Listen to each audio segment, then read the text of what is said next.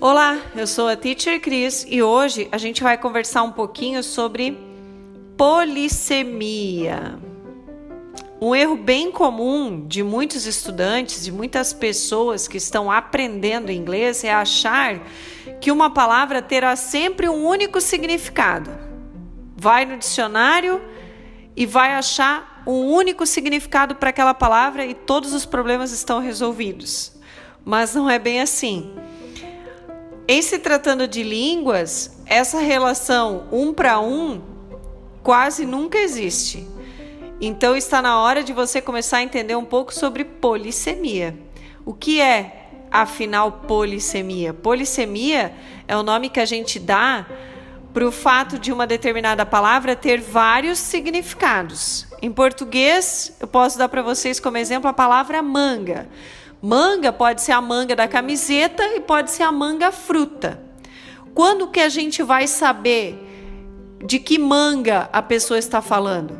Dentro do contexto. Então, dentro do contexto da conversa, no momento da conversa, você vai saber se a pessoa está se referindo à manga da roupa ou à manga fruta, que são duas coisas completamente diferentes, mas a palavra que caracteriza essas duas coisas é a mesma.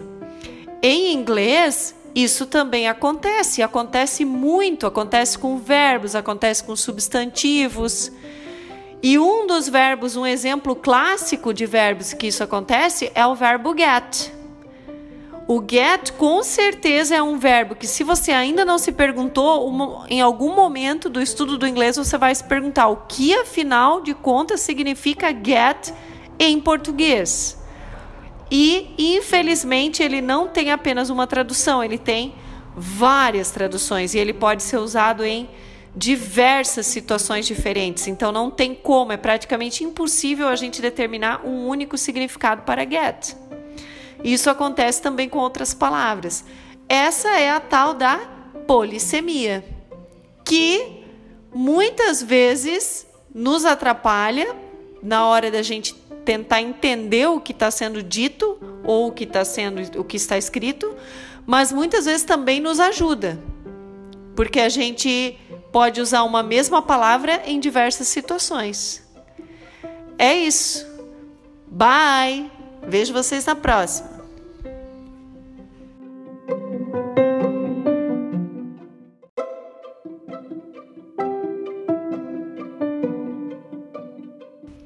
Olá, eu sou a Teacher Cris e hoje nós vamos falar um pouco sobre os comparativos, comparatives in English.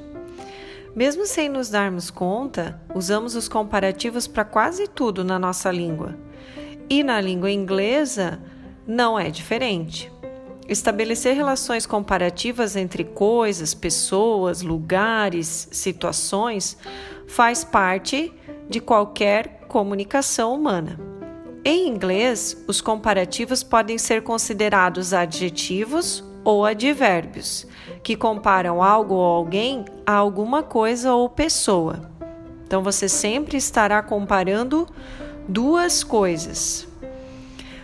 A característica principal dos, das frases comparativas em inglês é que os adjetivos, quando forem adjetivos curtos, com uma ou duas sílabas no máximo, eles recebem um ER no final da palavra. E depois da palavra, nós colocamos than. A tradução do than é que. Por exemplo, the test was easier than I thought. A prova estava mais fácil que eu achei, ou que eu pensei. My dog is bigger than yours. Meu cachorro é maior que o seu. Então sempre estamos comparando duas coisas. E os adjetivos nos dois exemplos que eu dei, easy na comparação fica easier than e na outra frase big na comparação bigger than. Então, sempre acrescentando um E e um R no final da palavra, do adjetivo, e colocando o than logo em seguida. Quando o adjetivo for uma palavra maior, uma palavra com mais de duas sílabas, um adjetivo longo, aí nós usamos more na frente do adjetivo e depois nós colocamos o than. Então, por exemplo, beautiful, que é bonito, ficaria more beautiful than. Comfortable, que é confortável, more comfortable than. My house is more comfortable than yours. Minha casa é mais confortável que a sua. Intelligent, more intelligent than. My brother is more intelligent than me. Meu irmão é mais inteligente que eu.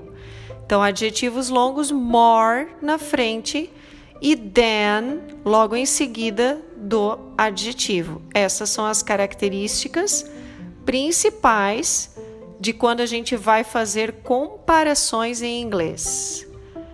Bye! Vejo vocês na próxima.